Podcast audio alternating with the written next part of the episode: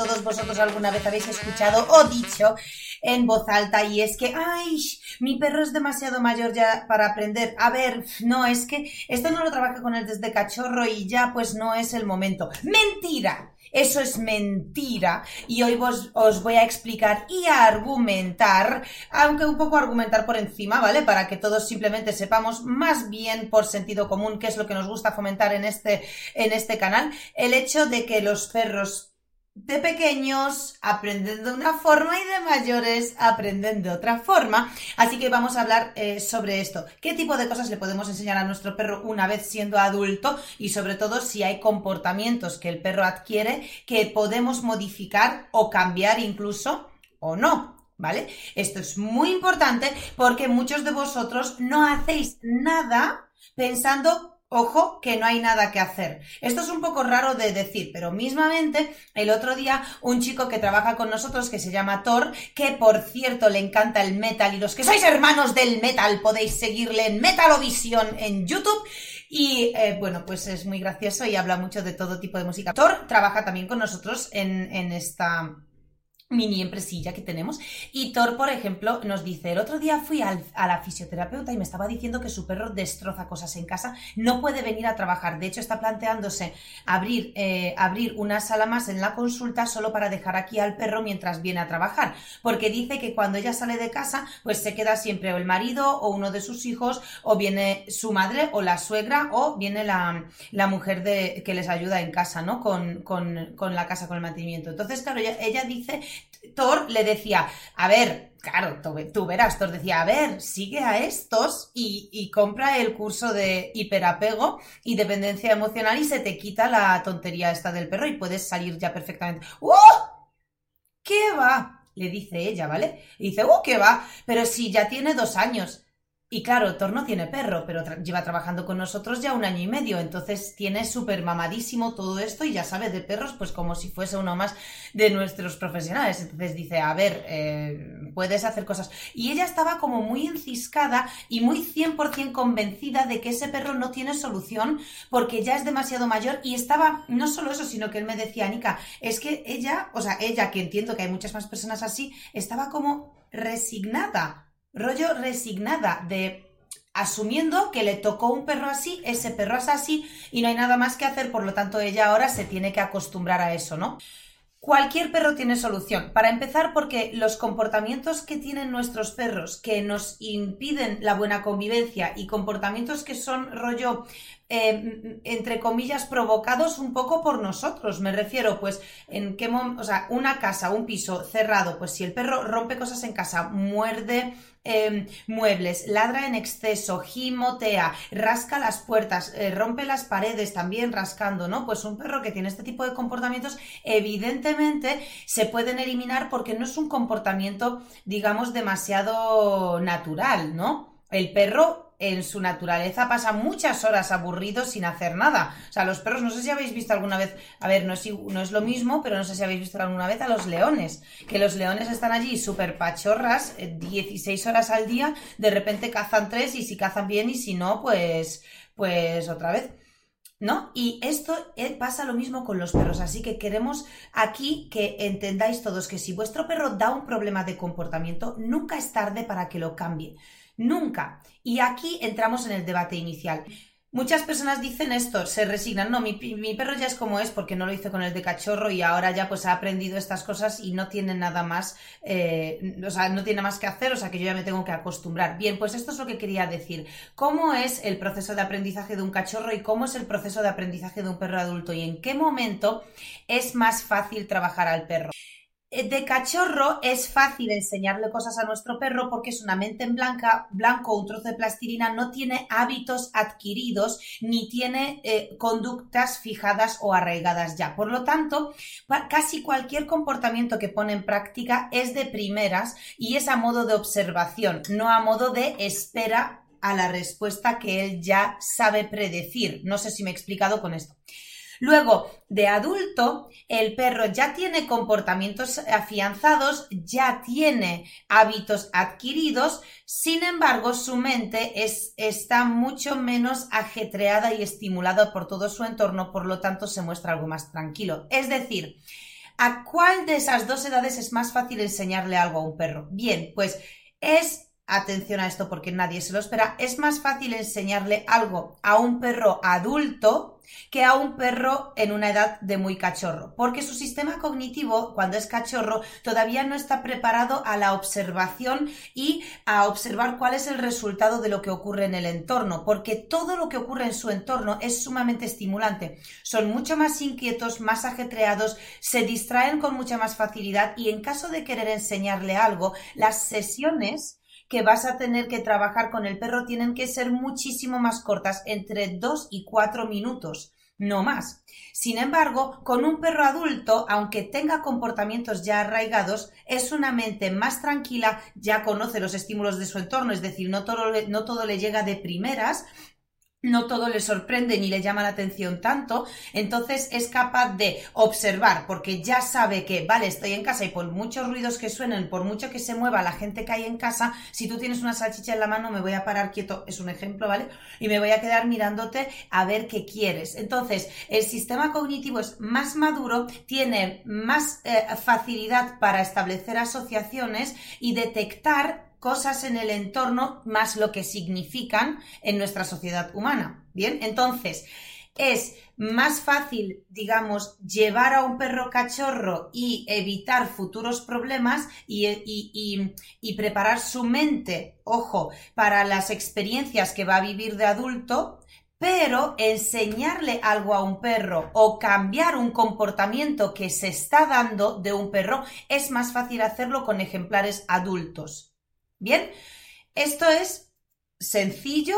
Sé que no siempre se habla de esto porque tiene este pequeño matiz de, de, digamos, de comportamientos, de hábitos creados o no, pero esta es la realidad. Entonces, cuando queréis enseñarle algo a un cachorro, uno, tenéis que trabajar con él muchas más veces, dos, las sesiones tienen que ser muy cortitas, tres, tenéis que estar muy pendientes de que el cachorro no eh, esté con un nivel de energía, ¡wow! ¡Fiestas y padres! ¡Wow! Pues eso hay que intentar bajarlo y llevarlo a un estado de ánimo más tranquilo y el cachorro tiene que estar en un chip de observación, tiene que observar. Si un perro, cualquier tipo de perro, no está en un modo de observación, nunca va a aprender nada de lo que le enseñéis. ¿Por qué? Porque está a cualquier otra cosa, ¿vale? Entonces, este es el secreto, digamos, por el que muchas personas no trabajan con sus perros cuando son adultos, pensando que ya son demasiado adultos. Nosotros como profesionales hemos recibido muchas respuestas, muchas llamadas con este tipo de frases y aún así quieren disponer de un profesional. Por lo tanto, el problema que les da el perro de verdad que impide el bienestar o impide el que las personas sean 100% felices y no tengan preocupaciones por el perro. Por lo tanto, la gente llama a un profesional para solucionar ese problema, pero aún así piensa que ese perro ya es adulto y no hay nada que hacer. Chicos, esto es súper chulo porque nuestros perros se adaptan a nuestros cambios de rutina como nadie, o sea, mucho mejor que nosotros. ¿Alguna vez habéis hecho algún cambio en vuestra vida pensando que el perro la va a liar o dudando de cómo se va a comportar y el perro os ha sorprendido? Una, mudanza, un cambio de horarios, eh, una persona nueva que ha venido a casa a vivir y no sabéis eh, cómo va a reaccionar el perro, un bebé que ha nacido y no estáis seguros de cómo va a ser, em, cambiáis de rutinas de repente y ya no podéis llevarle al campo sin correa, sino que de repente cada día tiene que llevar una correa puesta y todo eso. Esto es interesante porque si vuestro perro tiene la capacidad de aceptar un cambio de vuestra rutina presente y os ha demostrado que se puede adaptar y que puede aprender lo que le estáis enseñando, puede aprender cualquier otra cosa. Unas serán más fáciles de corregir y otras más difíciles, pero todas serán modificables, ¿vale? La diferencia entre eliminar un problema de comportamiento y modificar un problema de comportamiento es que para eliminarlo tenemos que hacer que el perro es como que vamos a poner como que como que modificar un problema de comportamiento es disminuir su intensidad, o sea, hacer que el perro tenga una autogestión o un autocontrol emocional sobre lo que hace. Sin embargo, eliminar un comportamiento es que ni siquiera el perro tiene que tener una, una gestión ni un autocontrol sobre lo que hace porque directamente el impulso para hacerlo ya no existe. ¿Vale? Pongamos, por ejemplo, los típicos perros que persiguen eh, bicis, coches, motos, personas corriendo, niños con balones o cuando estamos en el campo aparece una persona con su perro al otro extremo y va corriendo enchufado a por él para lo que sea, ¿no? Ladrarle, rodearle, pellizcarle o no hacer nada, llegar, chocar la pala y volver, ¿no? Pues eh, ese ejemplo, si yo quiero modificar ese comportamiento, entonces el perro verá, verá el estímulo que le hace moverse, irá por ese estímulo y de repente cuando tú le llamas o se lo cortas, pues el perro para y acude hacia ti a tu llamada. ¿Vale? Eso sería que el perro ve el movimiento, pero tiene la capacidad de gestionar esa conducta porque se lo estás enseñando y reaccionar a tu llamada o a tu reclamo de atención y ir hacia ti Em, digamos, descartando ese estímulo que le está llamando tanto la atención. Sin embargo, eliminar ese comportamiento significa que el perro está en el campo o está en la calle y ve ese coche ciclista, em, corredor, eh, patinador, niños, perros o en el campo ve a esas personas de lejos y cuando las ve directamente ni te mira ni les mira, simplemente les ve y les mira como si fuese un árbol y ya está, y vuelve a sus cosas a oler, etcétera. Eso es eliminar el impulso de que les llame la atención eso, ¿vale? Ambas cosas son posibles, pero quiero ser sincera con vosotros, porque como profesional creo que muchas veces el discurso de muchos de los profesionales es, em, a ver, corregidme si me equivoco, ilusorio me lo estoy inventando, creo, porque, bueno, soy polaca para todos los que nos seguís de cero y tengo, soy nueva española desde hace pocos meses y eso, eh, pues, me da tregua para meterle todas las patadas a la RAE que, que, que, quiera. En este caso, quiero decir que el discurso de los profesionales de decir que cualquier comportamiento del perro se elimina y que lo debes eliminar y que todo está en ti y todo eso, a ver, sí, pero está cojo. Entonces creo que es hacerle ilusiones a la gente eh, y, darles falsas promesas que luego no siempre se cumplen. Hay perros y hay comportamientos de algunos perros que no son posibles de eliminar por la propia naturaleza del perro y la genética, que es el temperamento que hereda el perro. Bien, entonces aquí se unen muchas cosas. Los perros eh, que tienen cierta, cierto temperamento que les lleva a tener un comportamiento concreto, más la genética de esos perros a nivel eh, padres y a nivel también características de raza. Ojo, hay comportamientos que no podemos eliminar. No es lo normal, sobre todo para los profesionales, pero para vosotros que tenéis perros de convivencia casera, Em, bueno, pues a lo mejor no siempre tenemos que obsesionarnos con eliminar un problema de comportamiento y lo que realmente es suficiente es que el perro nos haga caso en un determinado momento, ¿sí? O que sepa estar tranquilo en su habitación en vez de estar liándola por toda la puta casa. ¿Sabes? O sea que a lo mejor creo que no tenemos que estar tan obsesionados por un perfeccionismo que no hace más que presionarnos a nosotros y estresar al perro por la exigencia que le metemos sin, ojo, la precisión correspondiente. Porque está muy bien exigirle a tu perro. No, yo no, yo solo y en exclusiva quiero que hagas esto. Pero si tú quieres ser tan preciso en la exigencia, obligatoriamente tienes que ser preciso en el mensaje que acompaña esa exigencia. Si tu perro no entiende lo que quieres de él, es muy injusto que tengas una precisión extrema. Entonces, ¿por qué no nos relajamos con esto y de repente queremos que nuestro perro modifique su comportamiento, es decir, aprenda a controlarlo, que sea más receptivo cuando yo le llamo, cuando le corrijo, cuando le digo para allá de una puta vez que me tienes ya hasta, ¿no? Pues yo qué sé, ahí está bien, ¿no? Que el perro reaccione a eso y que, y que nos haga caso. Eh, ¿no? Más que obcecarnos con eliminarlo por completo y que nunca más tal, porque quiero que mi perro, que es este, se comporte como aquel perro que es aquel otro, ¿no? Que está bien, oye, que no, que no os quiero decir que no se lo exijáis, pero quiero que seáis conscientes de, de que si exigís hasta ese nivel, tenéis que tener, uno, conocimientos hasta ese nivel de exigencia, más dos, la precisión que requiere eso. Niriel dice, el mío se adapta a estar solo en una nueva casa solo. Claro, es que los cambios de rutina acompañan y facilitan el aprendizaje. Esto es algo que tampoco nadie dice y que pensáis que es al revés, porque siempre pensáis, no, no, no, no, no, es que acabo de adoptar a este perro, eh, viene nuevo, es adulto, tiene un montón de problemas de comportamiento y eso no voy a poder hacerlo o no lo voy a hacer bien. O me mudo y a la vez cambio de trabajo, de novio. y de rutinas y de alimentación. Venga, ¿por qué no? ¿No? Cambio de vida. ¡Uh! ¿Qué va a hacer mi perro? Pues tu perro se va a adaptar muchísimo mejor que tú y nos lo demuestran a diario. ¿Por qué? Porque si nosotros queremos que nuestro perro cambie de comportamiento, el hecho de que cambiemos el, el entorno. Por cierto, ahora a mitad de este podcast, si realmente te gustan todos nuestros podcasts y aprendes con ellos un montón, tenemos otro tipo de podcast privados, mucho más específicos y temáticos en nuestro grupo de perrunología. Es un grupo de Telegram en el que compartimos dos piezas de contenido cada semana con las que cuando las apliques podrás conseguir a un perro súper equilibrado. Así que como nuestro fin es que todos los perros de este planeta sean 100% equilibrados para que todos los humanos puedan disfrutar de ellos y con ellos mucho más de lo que lo hacen hasta ahora, tenemos perrunología que es este canal para conseguir a un perro equilibrado por 9,90 al mes. Y también ahora estamos haciendo talleres temáticos privados para todos los miembros de Perrunología. Un taller al mes en directo en el que hablamos en concreto sobre algún problema de comportamiento específico y cómo poder conseguir que desaparezca.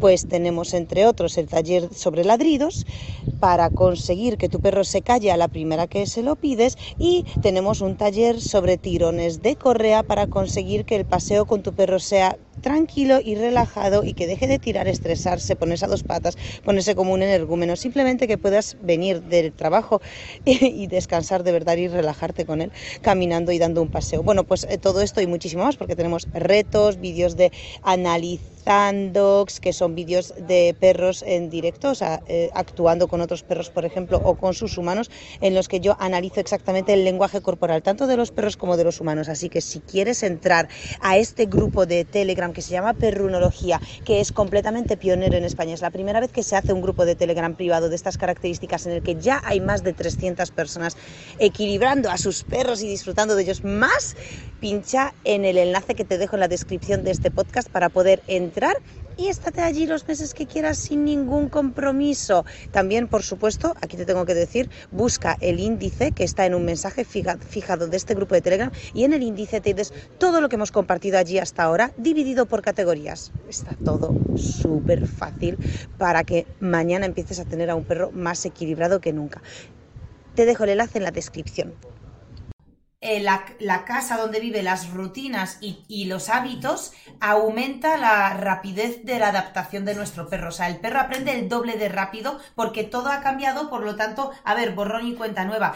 A ellos les cuesta mucho menos que a nosotros, pero mucho menos que a nosotros. Tenemos una alumna que se llama Ana Jiménez y tiene un perro que se llama Bowie, que la veréis que muchas veces comparte stories con nosotros. Es una de nuestras alumnas más activas, que más ayuda a los demás alumnos también y es excepcional. Ella tiene, yo no sé, ha pasado como por cuatro profesionales, club de, socialización, otro club de paseos de socialización, otro club de obediencia avanzada, bueno, en fin y tiene un Podenco barra Jodenco que hemos bautizado para todos los que sois nuevos la raza Podenco por Jodenco simplemente porque creemos que corresponde más a lo que ese perro es de verdad. bueno, total, tiene un Jodenco precioso con ojos azules casi blancos, por lo tanto, pues como os podéis imaginar, la flipada que es caminar eh, con ese perro por la calle. Ana tenía muchísimos problemas con ese perro. Reactivo con otros perros, pero de flipar, incluso entrando en, agresividad cuando iba con la correa. Es decir, que no solo, ¡pum!, se sorprendía y cuando veía un estímulo que le venía de repente no sabía ni cómo reaccionar y empezaba, sino que encima muchas veces cuando se cruzaba con otro perro, y ese perro hacía algo que no le cuadraba, pues se ponía en modo completamente ya pues agresividad. Luego en casa el perro la liaba que te cagas, un perro muy activo, muy sobre quizá no tanto sobreexcitado, sino mentalmente inquieto, porque en realidad yo a Bowie no le identificaría lo que tiene como, como eh, excitación, ni mucho menos sobreexcitación, por supuesto. Sin embargo, era un perro nervioso, inquieto y muy em, desafiante estaba constantemente desafiando a Ana y a Nacho constantemente. Entonces, ¿qué pasó? Que Ana compró una casa nueva, eh, de esto hace tres meses, ¿eh? o sea, ahora en invierno, compró una casa nueva y estaba muy preocupada por barrio nuevo. Dice, es que Anika él ya conoce, ya sé, con estos cuatro perros se lleva bien y les puedo soltar y socializa, con estos otros tal, con estos me, por aquí me cruce, está más tranquilo. Ya tenía como en las rutinas de, su vida con ese perro, ya sabía qué es lo que menos le hace reaccionar de forma reactiva y o agresiva y, tal. Entonces decía, me voy a mudar, me cago en todo. Porque ahora qué? O sea, los vecinos nuevos, portal nuevo, eh, ascensor, que hasta hoy no teníamos ascensor, que yo me imagino gente entrando y bajando tal, no sé qué, bueno, total. Pues fue y el perro, y, claro, le dimos pautas de, oye, escucha, vamos a aprovechar el tirón, aprovecha la mudanza como cambio de rutina, cambio de entorno, cambio de todo, y vamos a aprovechar esto para, ¡pum!, eh, aumentar, digamos, la, mm, eh, el cambio en todos los sentidos, por lo tanto, vamos a fortalecer las pautas por aquí también para que el perro cambie del todo. Eh, mano de santo. O sea, lo, único, todo, todo se eliminó, ¿vale? El perro por todo el barrio entero, bueno, no solo dejó de ladrar y tirarse por otros perros, sino que encima se volvió amable y sociable, tocaros los huevos, que es que esto tiene de verdad, porque es que Ana lleva un año con el perro pim pam, pim pam, pim pam. Entonces la cogimos por banda y la machacamos con este tema. El perro dejó en casa tranquilísimo, dejó de ladrar a los demás perros desde el balcón, que era el típico vieja del visillo policía de ventana, ¿no? De erizado, súper tieso, muy, muy intenso en el balcón. Y se le eliminó todo eso con las pautas que implementó con el cambio de rutina, ojo. Más, eh, pues con las personas en el portal, súper amable. Bueno, Ana flipaba, decía, pero ¿esto qué es? O sea, porque al final te sientes vacilada, ¿no? Ojo, atención, inciso, los perros no se comportan de una o de otra forma por algo personal, no son venganzas, no son rencorosos, no, planifican un, un, asesinato desayunando, ¿no? Ahí en plan, nos vais a cagar hoy por trabajar ocho horas, no hacen eso los perros. Em, sin embargo, pues eh, Ana decía eso, ¿no? Dice, tía, es que me siento vacilada. Es que, ¿qué ha hecho estos últimos meses? ¿O qué he hecho ahora distinto? A ver, sí, me he puesto más firme con todo porque me habéis dicho que me ponga las pilas, pero coño, y estaba ahí como medio mosca. Vale, pues el perro cambió en todos los comportamientos, excepto uno que, bueno, pues que adquirió como nuevo y también eh, se trabajó y se eliminó en el portal a la hora de salir desde, desde el ascensor, ibas recto como a una pared que tenía espejo y ya girabas en L para salirte por el portal a la calle. Pero claro, salías del ascensor de frente a una pared con espejo. Claro, el perro nunca anteriormente se había expuesto a un espejo, ni a su propio reflejo, ni mucho menos a su reflejo eh, erizándose y poniéndose gilipollas consigo mismo, ¿no? Entonces el perro se empezaba a autorreforzar cada vez que salía del ascensor e iba hacia el espejo de la pared.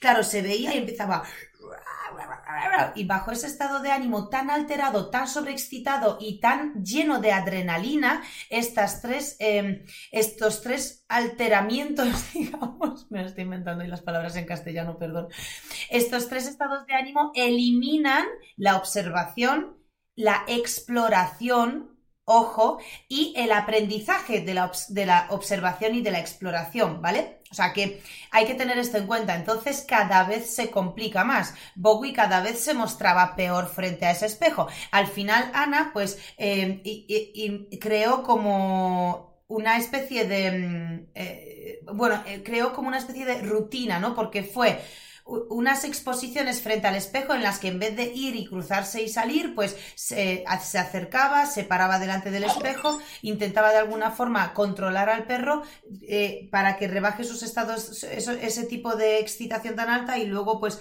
eh, interactuaba con el espejo de otra forma. La verdad que eh, se hizo un trabajo súper impecable allí, muy chulo y el perro desde ese día directamente pasaba, de vez en cuando todavía como que mira porque tiene el impulso, pero vamos, ni de coña tiene nada que ver, así que Ana está súper feliz porque ese problema también lo eliminó. Fue muy interesante porque el, problema si, eh, se eliminó atrayendo a otro perro a esa zona, un amigo suyo, un claro amigo suyo, es decir, un perro que todos tenían claro que es amigo de Bowie, ¿vale? Que no es un perro nuevo. Y como amigo de Bowie empezaron a interactuar cerca de ese espejo, más que se distribuyó yo, obviamente, pues em, esto, premios, eh, una especie creo que de paté para untar el espejo y todo eso. Entonces los perros empezaron a lamer mm, mm, directamente el espejo eh, para, para, claro, entonces ya se acercaban a su propio reflejo de esta forma tan cerca y tan, tan cantosa, ¿no? Entonces ya no es el hecho de positivizar el espejo, sino que aquí el trabajo chulo, ¿dónde estaba? ¿Dónde estaba? En el olfato, en el hecho de que ya no estás cerca del espejo excitado y alterado que te cagas, sino que estás cerca del espejo ya en modo exploración. A ver, ¿qué es esto? ¿No? Te acercas al espejo, empiezas a lamerlo, empiezas a ver que esa, ese reflejo, el movimiento que tú pensabas que es un perro, yo que sé que pensabas, te acercas y no huele a nada, por lo tanto no lo identifican ya como un ser vivo y ese espejo deja de, causar problemas en el comportamiento. Esto es súper, súper chulo, ¿vale? De trabajar este, este trabajo. Sole dice que puede hacer, estoy desesperada, Sole, ¿qué me dices? Mi boxer de 17 meses en casa cuando estamos es que no santo Cristo ando salimos a la calle, compra y ve a cualquier otro perro, da saltos y vueltas sobre él y casi no puedo, no le puedo sujetar. Bueno, aquí el trabajo, yo ya os digo que ya sabéis todos los que es, Sole, yo aquí lo que te recomendaría es que no salgas con el perro y nunca intentes trabajar con el perro en esa situación. Chicos, siempre os digo lo mismo, atención, no trabajéis, si vuestro perro da problemas con la correa, si vuestro perro tira de la correa, si se, si se tensa cuando le pones la correa y ve otros perros, otras personas o, cosas en movimiento, niños, pelotas o coches. Nunca trabajéis en el mismo momento eso, porque no os va a servir de nada, porque de hecho es lo que todos los días y solo va más. Así que ese trabajo hay que iniciarlo de otra, eh, de otra forma y hay que hacerlo no en el mismo, en la misma situación en la que la adrenalina está tan alta. Acabáis de escuchar lo que he dicho de Bob y del espejo y no se puede trabajar allí. O sea, hay que, eh, al perro cuando tú le exiges algo, previamente se lo tienes que enseñar. Vino un amigo a casa y se acabó el café y le dije, tío, tengo que hacer un post para Instagram. Claro, todo el día tengo que hacer post para Instagram. Digo, eh, tengo que hacer un post para Instagram, por favor, prepáranos café. Y, y claro, y me mira y dice, ¿cómo? Digo, tío, está la cafetera ahí y tal. Dice, no, no, que cómo se hace el café. Digo, tío, un café en la cafetera italiana. Mm, claro. Y dice, no, no, Anika, que nunca he hecho un café en la cafetera italiana. Claro, ¿cómo le voy a exigir en ese mismo momento? No, no, no, pues vete y hazlo.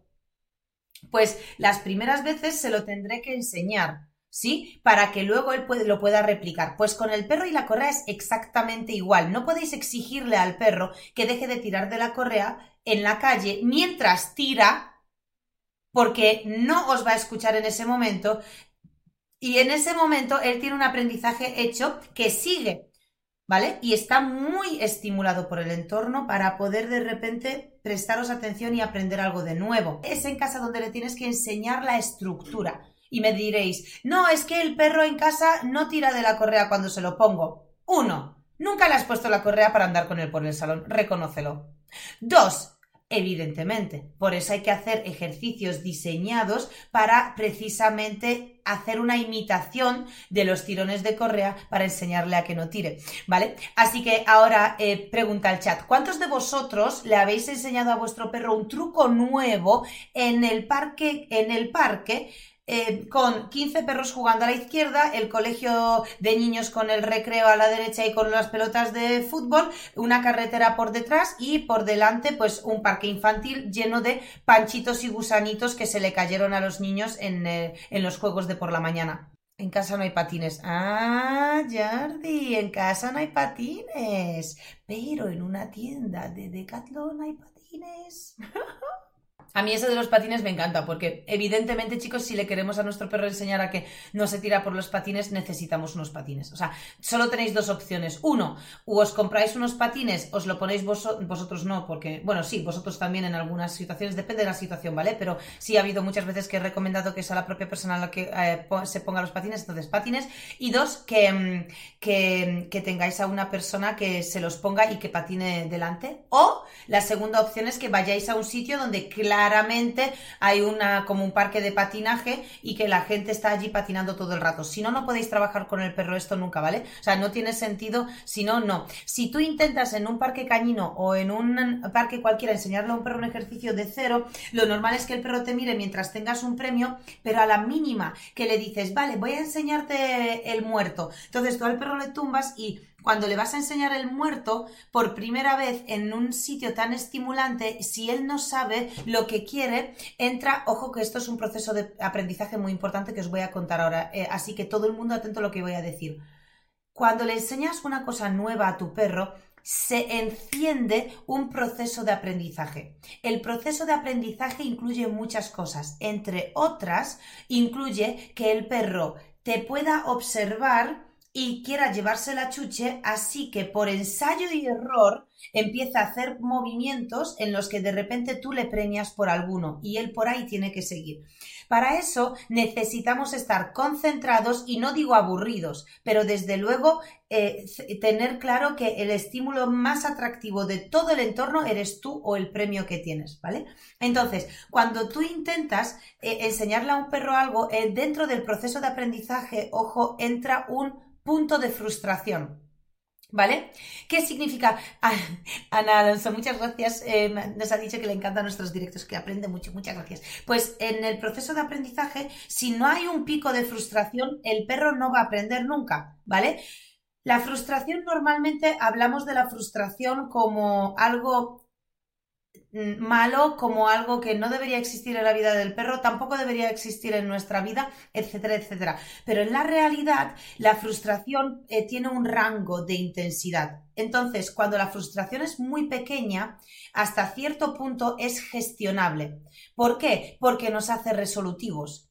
Cuando nosotros estamos frustrados con algo, eh, nos hacemos resolutivos. Cuando estamos de repente buscando algo y nos falta algo, necesitamos algo, de repente nos volvemos como resolutivos y hacemos como, pues, el bricolaje de toda la vida es, es como ¿no? Es como eh, la cátedra, digamos, de, utilizar cosas en base a frustración porque necesito hacer algo, no sé, uy, voy a reciclar este bote, voy a hacer no sé qué. Nos entra la creatividad, la inspiración y también nos volvemos resolutivos. Al perro le pasa lo mismo. Si yo le voy a enseñar un truco nuevo, le estoy pidiendo algo que él no sabe ni lo que es. Por lo tanto, tiene que acertar en base a hacer movimientos y ver que por uno le premio. ¿Vale? Y luego, eh, y luego encontrar el patrón. Bueno, da igual, eso ya es otra cosa. El caso es que cuando yo empiezo a pedirle cosas y el perro no sabe lo que quiero de él, entra en un pico de frustración. Ese es el momento. Ese es el punto en el que sabemos que vamos a conseguir enseñarle una cosa nueva, porque el perro está en un pico de frustración, por lo tanto va a intentar mostrarse resolutivo. Ojo, ¿cuándo ocurre esto? cuando el perro quiere lo que tenemos más que otra cosa. Y esto no va a ocurrir en un parque cañino, a no ser que el perro esté tan habituado a estar en un parque cañino que sea para él igual de relajante que estar en casa. O sea, primero hay un proceso de asociación y, búsqueda de patrones en casa sin estímulos, luego eh, metemos estímulos en casa, ojo. Y luego nos trasladamos a exteriores con muchos más estímulos, ¿vale? Bien, pues esto es básico, porque si os coméis esto, vais a, lo único que vais a hacer es frustraros vosotros, porque le estáis enseñando al perro cosas que no está aprendiendo, que no se está haciendo caso, que no se entera, porque luego sale de vuestra boca, va, este no se entera de nada. Bueno, que no está mal, ¿eh? Que yo soy la primera que digo, ¡Ah, no te has enterado, no, no, yo también hablo con mis perros, les vacilo y mucho, pero eso no significa que en el fondo, tras las palabras, no tenga una comprensión de la situación y de lo que está ocurriendo. Con la correa pasa exactamente lo mismo. Si tú quieres que tu perro no tire de la correa, pero tu perro fuera ya tira de la correa, y encima muchas veces el hecho de que el perro tire de la correa es precisamente porque está emocionado, porque está andando emocionado, quizá no excitado, vale, pero sí emocionado. Por lo tanto, está a otra cosa. No puedes pararte allí a tirar de él, meterle tirones, decirle que atrás, intentar premiarle por ir atrás, cuando el premio lo único que hace es cuando le dices muy bien que el perro despegue hacia adelante otra vez y vuelva a tirar otra vez al toque. O sea que todo eso en la mente del perro es caótico. No hagáis eso. No. Prohibido. No se hace eso. ¿Bien? Os voy a enseñar en el taller temático del 10 de mayo a las 8 de la tarde en el grupo de perrunología que tenemos cómo hacerlo de cero, con qué ejercicios iniciar ese trabajo en casa y cómo luego extrapolarlo a la calle y cómo luego en la calle, cuando el perro las primeras veces no haga caso, cómo gestionar eso. Así que todos los que queréis asistir al taller temático, lo único que tenéis que hacer es entrar en perrunología en el link.